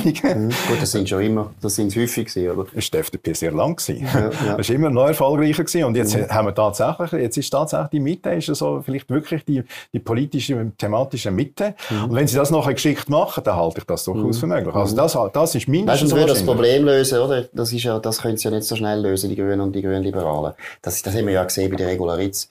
Sie haben zu wenig Kandidaten, wo die Leute das Gefühl haben, ja, mal, die können wir jetzt im Bundesrat tun, oder? Eben, sie haben zu wenig Regierungsräte, wo man ja, kann sagen, das ist, ja, das ist jetzt wirklich mal bewiesen, ja. dass sie das können. Und bei der CVP ist das ein No-Brainer. Also, das ist jetzt das völlig klar, oder? Ähm, wenn man, vielleicht ist es ein bisschen zu apodiktisch, Bernhard Pulver, immerhin Regierungsrat mhm. in einer bürgerlichen Regierung, mhm. immerhin Verwaltungsratspräsident vom grössten Arbeitgeber mhm. vom Kanton Bern. Äh, der Bernhard Pulver ist dann 2023 nicht mehr VRP vom Inselspital. Da würde ich sagen, das ist also sehr ein valabler Exekutivpolitiker ist rum. Ja, sehr die Grünen. Aber die Grünen sind eben meiner Meinung nach dann ein bisschen links. Ja, ja, das also, Es müssen die Grünliberalen über ja, können ja, bringen das, von dem Format. Oder? Ja, das ist ihr Problem. Jetzt vielleicht noch ein paar ganz kurze Worte zur SVP. Was ist dort los? Wie würdest du die einschätzen? Ähm, Jetzt ist ja die Frage, ist das Besser gewesen, vorübergehend? Ist es der Anfang vom Abstieg gewesen? Ähm, unser Historiker, gemeinsamer Kollege, der Joe Lang, ist der Überzeugung gewesen, die SVP sei jetzt besiegt worden mhm. von den neuen sozialen Bewegungen. Ich bin nie der Meinung gewesen, dass, mhm. dass die SVP mhm. besiegt worden ist. Aber es ist in einer Krise gewesen. Jetzt, warum mhm. ist es in einer Krise gewesen? Da stimmen wir ja wahrscheinlich beide recht stark überein. Das ist halt der, der Ablösungsprozess vom, vom Übervater, von Christoph Blocher, wo halt die Partei aufbaut, prägt und, und auch, auch dem Sinn konditioniert hat. Und ohne seine Kondition ist, das muss man auch sagen, ist die Partei natürlich äh, um die Hälfte uninteressanter mhm. äh, oder ums Doppelte uninteressanter geworden, als sie das vorher war. Und ich denke, das ist der wesentlichste Grund. Dann ist auch ein bisschen dazu gekommen, dass, äh, wie wir ja vorhin analysiert haben, die Europafrage nicht mehr die gleiche Virulenz hat. Wobei die Europafrage ist immer mit der Zuwanderungsfrage verbunden gewesen. Die Zuwanderungsfrage halte ich immer noch für relativ mhm. wichtig. Mhm. Also gibt es einfach vielleicht einen anderen äh, Anker, aber es gibt sicher eine Veränderung bei der SVP. Äh, und sie ist am Suchen nach neuen Themen. Das ist ja schon länger am Suchen nach neuen Themen. Und ich würde ja sagen, wenn man so ein bisschen anschaut, sie hat äh, Prioritäten 2021 erstens Corona, zweitens CO2-Gesetz und drittens Rahmenvertrag. Oder vielleicht ist das mhm. zweite und dritte ist umgekehrt. und äh, das hat sie jetzt eigentlich relativ sauber äh, aufgeräumt. Also mhm. sie ist auf jeden Fall in, meiner, in meinem Rating ist sie also um, um einige Punkte gestiegen. Mhm. Aber für die super, für die super Leistung müsste sie also schon, wie sie hat, jetzt äh, in den letzten 20 Jahren, müsste sie sich also schon noch einen Scheiß strecken. Und für das fehlt halt einfach wie soll ich sagen, die, die führende Figur, mhm. die gibt's nicht. Auch, mhm. Und äh, jeder versucht, das Charisma von Christoph Blocher auf irgendeine andere Figur zu übertragen. Das wissen alle, die sich mit Charisma beschäftigen. Charisma kannst du nicht trans transplantieren. Charisma hast du aus einer gewissen historischen Konstellation, aus bist du Charismatiker, wenn du mhm. ein paar persönliche Eigenschaften hast. Das kannst du nicht transportieren. Ich kann mir nicht vorstellen, dass äh, Christoph Blocher seine, seine Tochter je in die gleiche mhm. Position kommt, wie der Christoph Blocher war. Und bei den anderen muss ich sagen, ich sehe eigentlich niemand, vielleicht abgesehen von Toni Brunner, der es mhm. einfach zurückgezogen hat. Aber ich mhm. sehe eigentlich niemanden, wo, wo, mhm. wo, das, wo das Feuer mhm. und die, das Leben mhm. eigentlich würde bringen. Und da kann man sagen, von dem, von dem her gesehen, glaube ich nicht, dass die SVP wieder ganz oben ist. Aber vielleicht wird sie sich tatsächlich irgendwo zwischen 5 und 29 Prozent können stabilisieren. Mhm. Und damit immerhin die wichtigste Partei, die größte Partei bleiben. Und wenn sie sich halt ein bisschen, wenn sie ein bisschen unter den Bürgerlichen mehr Partner findet oder würde finden mit ihrer Politik, dann können sie ja durchaus die Politik von der Schweiz immer wieder recht stark bestimmen. Ja, man könnte ja auch argumentieren, wenn der Übervater nicht mehr da ist, wo natürlich sehr viele Leute auch äh, sich aufgeregt haben über ihn in den anderen Parteien, der ist Zusammenarbeit natürlich erschwert hat, kann man sagen, ja, vielleicht ist es dann einfacher mit einer 25 Prozent genau. SVP zusammenzuarbeiten, was der SVP eigentlich dann mehr Einfluss gibt, als wenn sie 29 Prozent hat. Und das Wichtigste ist ja, dass sie elektoral äh, vergleichsweise für Schweizer Verhältnisse grossen Einfluss hat, dass sie bei Abstimmungen sich wieder gefangen hat und jetzt immerhin, sage jetzt mal, auf der Veto-Position ist sie mehrheitsfähig. Mhm. Äh, auf der gestalterischen Position bin ich das noch nicht ganz sicher, aber auf der Veto-Position ist sie mehrheitsfähig, aber sie ist im Parlament, ist, wirkt sie einfach extrem isoliert mhm. und, und damit nützen ihnen auch die zwei Bundesräte relativ mhm. wenig, weil die zwei mhm. Bundesräte müssen im Bundesrat müssen die mindestens eine bis zwei Parteien überzeugen und im Parlament machen sie einfach quasi sich selber darstellen und verlieren lieber mit, mit, mit, mit, mit 55 Stimmen gegen den Rest, oder? Mhm. als dass es dann wirklich zu einer, sag jetzt mal, einer Interaktion kommt und zu einer Neuformierung von einem bürgerlichen Lager. Mhm. Von dem sind wir halt noch relativ weit weg, aber das ist die Alternative. Jetzt haben wir ja sehr lange eben über die zwei Sitze von Bund, äh, von, im Bundesrat von ja. der SVP geredet, in den letzten paar Jahrzehnten eigentlich.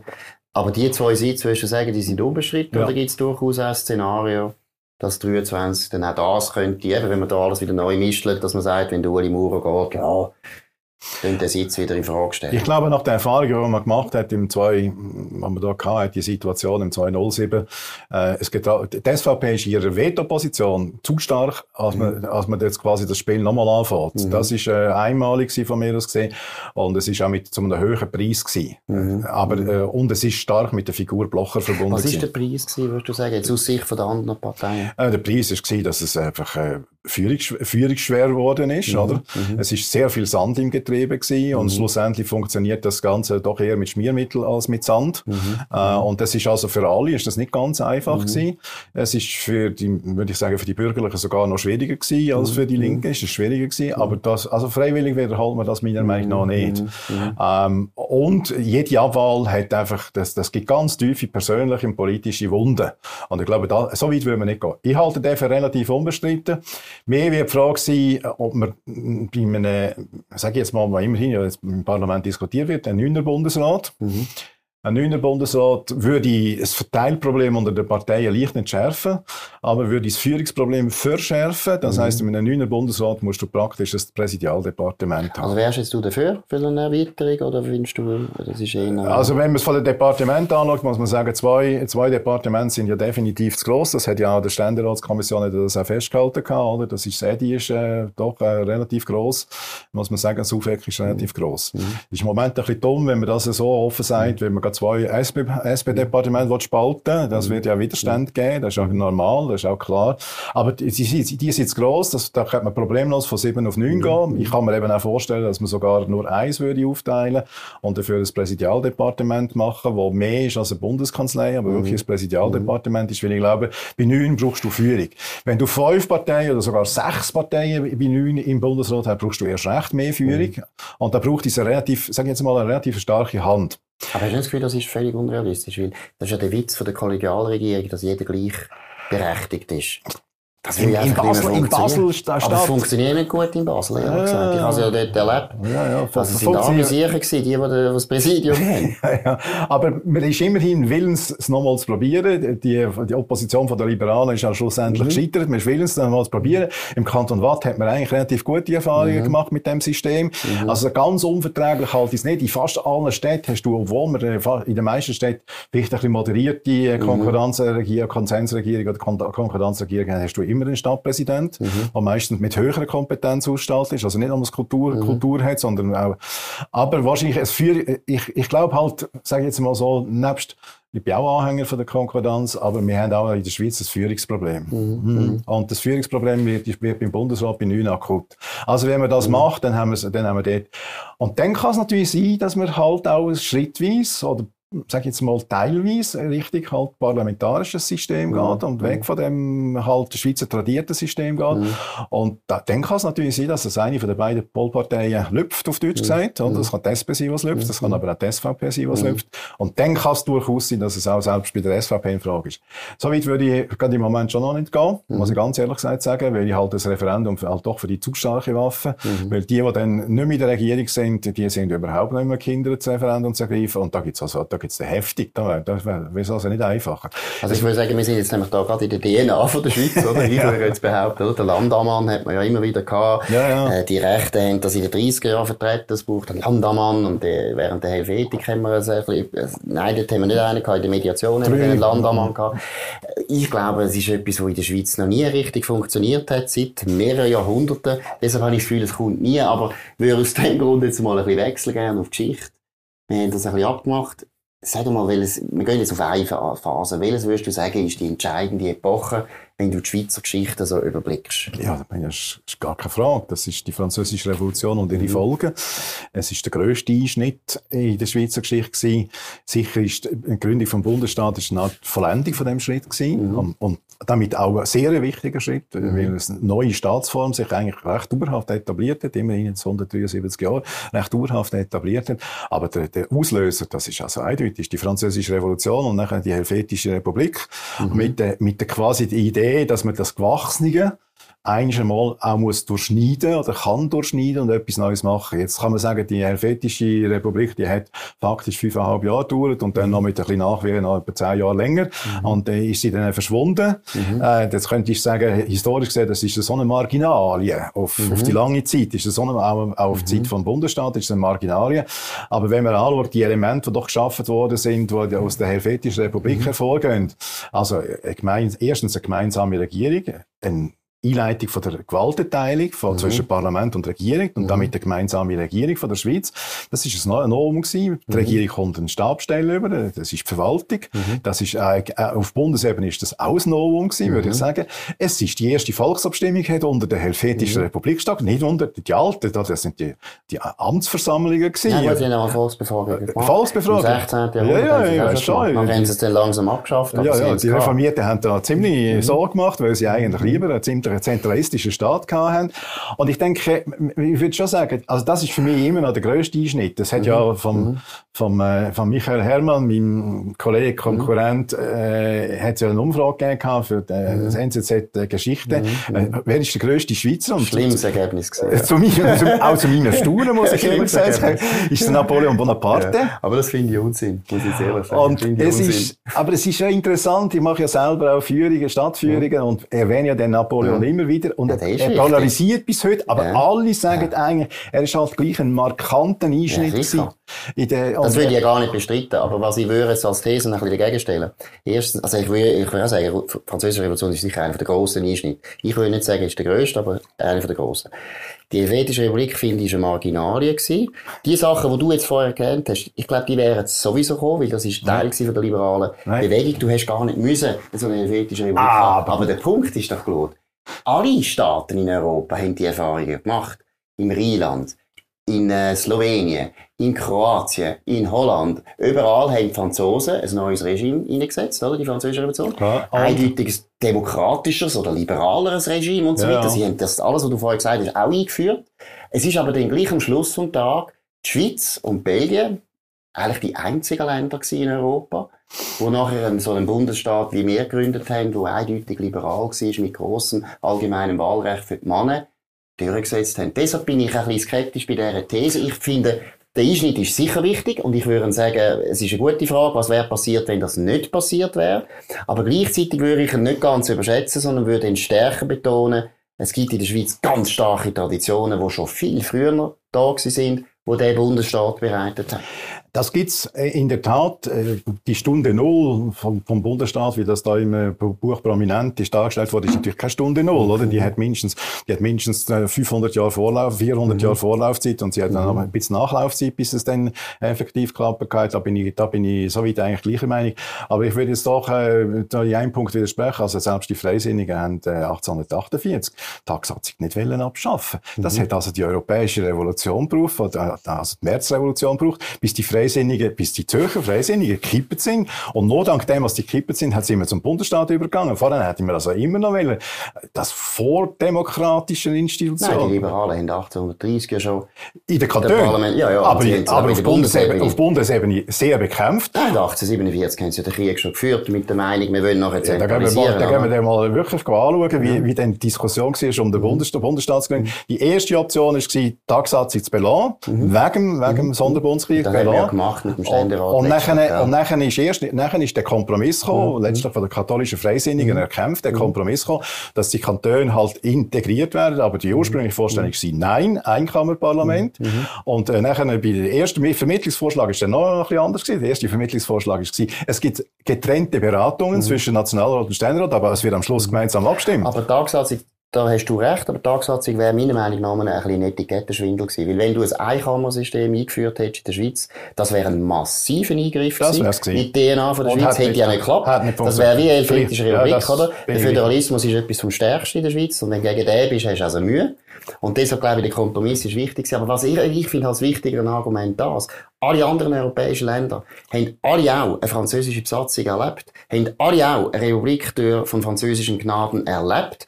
Und es hat auch etwas ausgelöst, hast du völlig recht. Aber es ist praktisch nie nicht zu einer Parlamentarisierung kommen, zu einer Liberalisierung kommen, außer in der Schweiz. Und das muss man eigentlich erklären. Jetzt gut, das kann man noch eine Gegenthese kann man ein bisschen machen oder diskutieren. Ich meine, der Durchbruch, schlussendlich der Durchbruch von der äh, Industrialisierung und damit auch vom wirtschaftlichen und gesellschaftlichen Fortschritt, mhm. der wäre ja ohne den, den, Prozess von diesen 50 Jahren äh, nach den Franzosen, wäre ja fast undenkbar gewesen. Also wir wären halt bei der Protoindustrialisierung ja, mehr oder weniger... das ist schon wichtig. Das ist sehr, für die damalige Verhältnis wichtig gewesen, aber es ist natürlich im Vergleich, also das Eisenbahnwesen, gewesen, wäre wahrscheinlich nie so früh eingeführt worden in der Schweiz. Andere Sachen Aber da würde ich sagen, ist das Einzige, also hast du recht, oder? Die Eisenbahn ja. hat der Bundesstaat gebraucht. Ja. Aber Sulzer ist 1830 oder 32 gegründet, oder? Ja, ja. Und Escherwies 1806. Also, die Maschinenindustrie ist schon da gewesen, bevor wir einen Bundesstaat hatten. Aber eben, diese Bahn nicht und nachher die ganze Infrastruktur nicht. Und ich kann mir nicht, nicht vorstellen, weißt ich finde, das Interessante ist, der Bundesstaat 1848 ist ja für mich der erste Binnenmarkt. Mhm. Das Interessante ist, es ist, ja, es ist ja noch nicht wirklich ein demokratisches mhm. Regime gewesen. Es hat also sehr viele undemokratische Elemente gehabt. Ja, es ist 1874... Also jetzt mal abgesehen vom Frauenstimmrecht, was ist Frauenstimmrecht hat ja. gefehlt. Äh, Aber das hat es nie nicht gegeben, also muss man auch mal ehrlich sein. Oder? Klar. Volkswahl vom Bundesrat hat man abgelehnt gehabt. Ja, haben wir bis jetzt nicht. Bis heute nicht, ja, ja aber da kann man, da kann man diskutieren, ja. dass das tatsächlich ein, ein, Mangel ist. Ja. Nachher der ganze Ständerat, der immer noch die Vertretung von der, von der alten Elite war, die gewählt haben mhm. und keine demokratische Form gehabt. Kann man sagen, es sind schon ein paar Elemente gewesen, wo, wo der also noch nicht so ganz mhm. funktioniert. Mhm. Aber das ist ja nicht mein Argument. Mein Argument ist schon gewesen, die, die Befreiung, die stattgefunden hat, ab 1798 bis 1848 oder bis 1860, kann ich sagen, mhm die hat eigentlich ein Bundesstaat erlaubt, wo die, der Binnenmarkt erlaubt hat. Gemeinsame Franken. Mhm. Das wäre ja nicht möglich. Das ist ja mhm. selbst dann noch schwierig mhm. gewesen, aber wäre ja nicht möglich gewesen. Also, was das wichtigste Element ist. Wichtig ja, bin ich jetzt ein bisschen anderer so, also, Wir können den Taler behalten von ja, den Deutschen. Ja gut, wär, wär, das ist eine andere Frage, einfach eine gemeinsame Währung. Aber ich finde, es hat schon viele Elemente, wo, wo eigentlich der Durchbruch wichtig war und nachher auch nationale Infrastrukturen, mhm. oder, wo wir heute äh, durchaus sagen, es ist wichtig, also die Straßen sind wichtig, die Autobahnen sind mhm. wichtig, die Post ist wichtig und die Kommunikation ist wichtig und so. Die sind also schon, die wäre ich nicht so sicher, ob sie so schnell wären mhm. durchkommen ohne das. Ich glaube eben, für mich ist der Einschnitt äh, also, es ist auch ein starker Einschnitt. Ich glaube, fast für mich das Wichtigste ist, und das, du bist da überhaupt kein Berner, aber lebst schon lange in Bern. Nein, das Wichtigste ist doch dass man den Kanton Bern praktisch aufteilt hat. Man hat den Aargau weggenommen und das Wattland. Und ich glaube... Ja, und wer hat das gemacht? Ja, das ist die französische Revolution. Ja, eben, das, das, das ist, ja, das, das ist, wenn, wenn wir darüber reden, wo ja. ist der Einschnitt gewesen, glaube ich, das ist einer der verrecktesten Einschnitte gewesen, ja, weil der auch am schwierigsten ist, weil der Föderalismus in der Schweiz so stark war. Und Bern und Zürich sind die zwei dominanten Kantone mit Schweiz. Aber eigentlich 1798 war es nur noch Bern und Zürich. Und Bern hätte das nie zugelassen, dass ah. sie aufteilt werden, außer es eine französische Besatzung gegeben, oder? Und da, glaube ich, ist wirklich sehr wichtig gewesen, nachher auch für die Bundesstaatsgründung, weil Bern hättest du nie, also ich meine, sie sind zwar 1830 dann liberal geworden, aber ich glaube, mit dem Wattland und Aargau, also wäre der Kanton ganz geblieben, bin ich nicht so sicher. Ob 1830 die Berner liberal geworden sind, nicht so sicher, aber weiß es nicht. Es geht eine Gegenthese. Sehr interessante, weil ein deutscher Historiker jetzt da im Zusammenhang mit dem 200. Ähm, Todestag von Napoleon Bonaparte geäußert hat, ist eigentlich die grösste staatspolitische Leistung von, von Napoleon für die Schweiz, ist die Gründung von den Ostschweizer Kantonen. Mhm weil das eigentlich erlaubt hat, dass die dezentrale, auch die dezentrale Wirtschaftsentwicklung mhm. mhm. äh, überhaupt ermöglicht worden ist, weil das die Bedeutung von Zürich relativiert hat. Also nicht nur die Bedeutung von, mhm. von, der, von, von Bern mhm. relativiert hat, mhm. sondern auch die Bedeutung von Zürich relativiert hat, mhm. dass es eben daran auch Platz gab für Thurgau, für St. Gallen etc. Und dass da Kantone entstanden sind, wo ja, also St. Gallen und Thurgau auch für die liberale Bewegung äußerst wichtig Sehr sind ja. und auch wirtschaftlich natürlich eine, eine, eine Art in Entwicklung gebracht haben. Das würde ich sagen, die, die, der Ausgleich, oder die Idee, dass es die, die, zweite Ebene im französischen Staat, mit Ausnahme von Paris, die zweite Ebene mhm. ist halt eine Verwaltungsebene. Mhm. Und das ist eine Ebene, wo schlussendlich alle etwa gleich stark müssen sein. Der Ausgleich, der ist durchaus, äh, der ist, der würde ich sagen, der gehört auch zu der französischen. Also ich würde jetzt die These von dem ersten Kollegen gut finden, weil ich finde, das finde ich gut, eine interessante Idee, dass man sagt, Kantone im Ostschweiz sind stärker geworden. Früher ja. sind die ja wirklich Einfach völlig gewesen. Wirtschaft, das stimmt natürlich überhaupt nicht. Die Ostschweiz ist ein Zentrum für die Bruttoindustrialisierung. Appenzell genau. Ausserrhoden, St. Gallen. St. Gallen. Wahnsinnig, oder? Ja. Ich meine, das ist ja eine der reichsten Wirtschaftsregionen von der Schweiz, also reicher auch als Genf. Zum, nein, Genf ist ja ganz verreckt, aber sicher als Wattland und so weiter. Da glaube ich stimmt nicht. Aber vielleicht jetzt noch zum Schluss eine andere Epoche. Jetzt musst du noch eine andere Epoche nennen, die du wirklich wichtig findest. Ja, ich bin aber immer noch der Meinung, wir haben immer noch sehr viel burgundische und alemannische Traditionen. Das mit den Alemannen, das wissen wir in der Deutschschweiz immer noch relativ gut. Weil mhm. Zum Teil beziehen wir uns darauf, weil wir halt ihre mhm. Sprache bewahrt haben. Mhm. Aber wir haben ja relativ viel burgundische Traditionen. Also so die, die, die, die das, der, der komische Konglomerat zwischen ähm, Reichsgedanken, mhm. europäischen Gedanken, mhm. mhm. zwischen starkem Militär mhm. und der katholischen Kirche. Mhm. Das ist zwar alles ein bisschen reduziert worden in der mhm. Schweiz, aber die, die, Kombination, vielleicht am besten ja noch sichtbar im Wallis oder vielleicht im Jura sichtbar, äh, sind zwei Kantone, die ja von mir aus immer so sehr burgundische Tradition haben. Und die, glaube ich, die ist unterschätzt. Die burgundische Tradition ist auch, dass wir schlussendlich zwei ganz große Kulturräume haben in der Schweiz.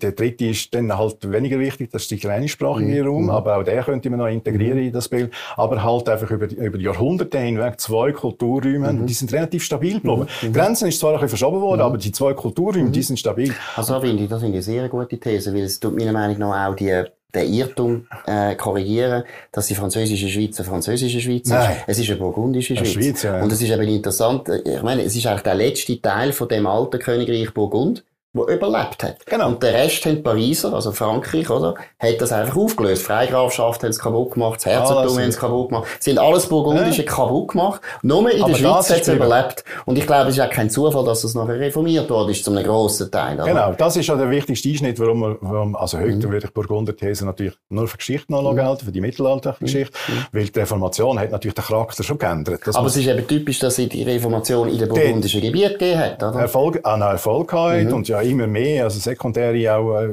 in dem Sinne Wirkungen eigentlich auch gezeigt hat. Aber ich glaube, das ist für mich aus gesehen die unterschätzteste, die unterschätzteste mhm. Epoche, weil mhm. wir uns dessen gar nicht bewusst sind.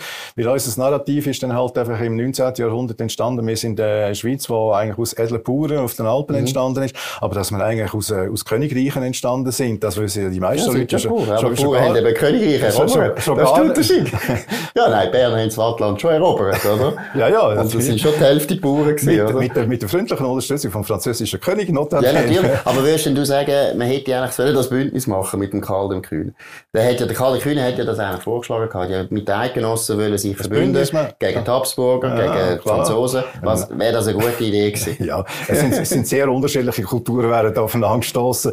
Es gibt ja da in, in, in also in, in Bern gibt's ja die Geschichte um den Adrian von, von Bubenberg, der ja seine, seine erste Frau verloren hat und, und nachher die Jeanne de Lassar geheiratet hat. Und, und ich gar nicht gewusst, das ist eine gute Geschichte. Mal, das ist eine sehr, sehr interessante ja. Geschichte. Und dann, und das ist eine burgundische, burgundische Edli gewesen, oder? Ja. Wo er eigentlich geheiratet ja. hat, wo Land, Ländereienbesitzer gehabt, in der heutigen Watt, sehr viel, also in Savoyen ja. Und die machen ja nachher, die werden ja zum Paar. Hm, die werden zum, und der Adrian von Bubenberg mit vollem Stolz zeigt er jetzt seine Frau und sie kommt in burgundischer Tracht ins Berner Münster, wo der normale Kleidungsstück für eine Berner Frau ist der Sack gewesen. Das heisst auf Deutsch gesagt, ein Stück Stoff, wo mit der Mitte ein Loch gemacht hat, damit man den Kopf durchstecken kann und da auf der Seite leicht zusammengebützt hat. Das ist, und jetzt kommt die mit ihren sieben Meter langen Schleier. Super. Das ist ja nicht einmal eine Heirat. Ja. Jeden Tag, jeden Sonntag kommt die da rein. Das gibt ja einen riesen Streit. Er, total, ja. der grösste Streit. Der wird ja. also, der Bubenberg wird also, wird also wirklich gesenkelt. Seine Frau wird vor Gericht gestellt, mhm. weil sie nicht bernisch sich verhaltet. Mhm. Und, äh, wird also sogar, ja, wird äh, ein bisschen so, hm, äh, und das ist schon für mich immer so, der, der, der Film ist sehr eindrücklich, der Devil, der, äh, wie hat er geheißen? Der, Teufel trägt äh, Spada, Spada ja, oder? Ja, der Film, ja. der ist für mich sehr eindrücklich ja, weil ich glaube, dass in dem, in dem Bern hat genau das Gleiche da, damals das ist stattgefunden. Moment, So. Und das ist für mich schon der Ausdruck, das hätte nie funktioniert. Also, das würde ich schon sagen. Aber es sind die zwei spätmittelalterlichen Staaten, die aufgestrebt sind, mhm. die entweder zusammengehen oder gegeneinander mhm. gehen und einer überlebt und einer überlebt nicht. Und es mhm. ist tatsächlich, sage ich jetzt mal, der burgundische Staat, der überraschenderweise nicht überlebt hat. Das muss man auch klar sagen. Das ja, ist dann so. Genau, sind halt militärisch so sind, stark. Ja, ähm, so ein bisschen überrascht gewesen, dass sie sich bei denen haben lassen, Aber ich denke schon, das ist, das ist sicher, sicher, wenn nicht gut gekommen, die zwei Sachen zusammen. Andererseits muss ich sagen, dass Burgund hat eben schon von Anfang an einen schweren Stand gehabt. Wenn du schaust, das Mittelreich. Ja, ja, das ist. Hat einfach nicht überlebt. Das ja. ist einfach schwierig, oder? Das Elsass hat immer eine blöde Geschichte gehabt, letztlich. Äh, Öst, Öst, Belgien eigentlich auch immer. Luxemburg auch ein bisschen. Also, Holland und Schweiz sind die einzigen zwei Gebiete, die glücklich sind aus dieser Mittellage. Genau. Und die und anderen ja auch sind... etwas daraus gemacht ja, ja, interessant. Das ist schon interessant, ja. oder? Ja. Beide also, der Ränder, oder? An der Ränder, Rhein, oder? Vom beide mit der, von der Reformation prägt, mhm. im Übrigen. Mhm. Ähm, und beide schlussendlich durch das auch die wirtschaftliche Entwicklung, natürlich äh, die Holländer auf eine andere Art, mit, mit ihrem Kolonialreich, aber die mhm. wirtschaftliche Entwicklung gemacht hat, die Schweiz mit ihrer Industrialisierung gemacht hat und eigentlich durchaus profitiert hat. Oder? Und die Holländer sind ja nur reformiert worden wegen uns. Also, ich meine, ist einfach schon Jean Calvin kann, oder? Muss man dann auch noch behalten. Ja, man kann da, Also die Reformation ist eben aus meiner Sicht viel verreckter Einschnitt. Also da muss ich noch schnell loswerden. Das ist wichtiger als Napoleon. Die Reformation jetzt, äh, ist wichtiger. Gut, also der Johannes Simmler, wollte ich dir jetzt auch noch sagen, wenn du den Gallen mhm. damit wir noch einen Zürcher erwähnt haben, mhm. Johannes Simmler, er schreibt ja die erste Landeskunde von der Schweiz, mhm. Mhm. im 1778, äh, 1578, die erste Landeskunde von der Schweiz und interessanterweise wird die Landeskunde in folgende Sprachen übersetzt. A natürlich vom Latinisch ins Deutsch, mhm. B ins Französisch, mhm. C ins Italienisch und D ist Holländisch. Super. Und das, das wird nachher, das, das ist der Reformationstag. Das genau. Super. Nein, das finde ich interessant. Aber wir können jetzt nochmal drei Stunden über Burgund reden. Das finde ich wahnsinnig interessant. Das ist fast so interessant wie das Parteisystem. Ich finde es eigentlich interessanter, ehrlich gesagt. Äh, Claude danke vielmals für das sehr angenehme Gespräch. Und ich wünsche dir alles Gute. Ich meine, du hast noch lange viel zu analysieren. Die Schweizer Politik wird nie langweilig. In dem Sinne, danke vielmals für die Aufmerksamkeit. Leset Bücher über die Schweizer Geschichte. Das ist noch ein gemeinsames Anliegen, das wir auch haben. Und danke für die Aufmerksamkeit. Bis zum nächsten Mal.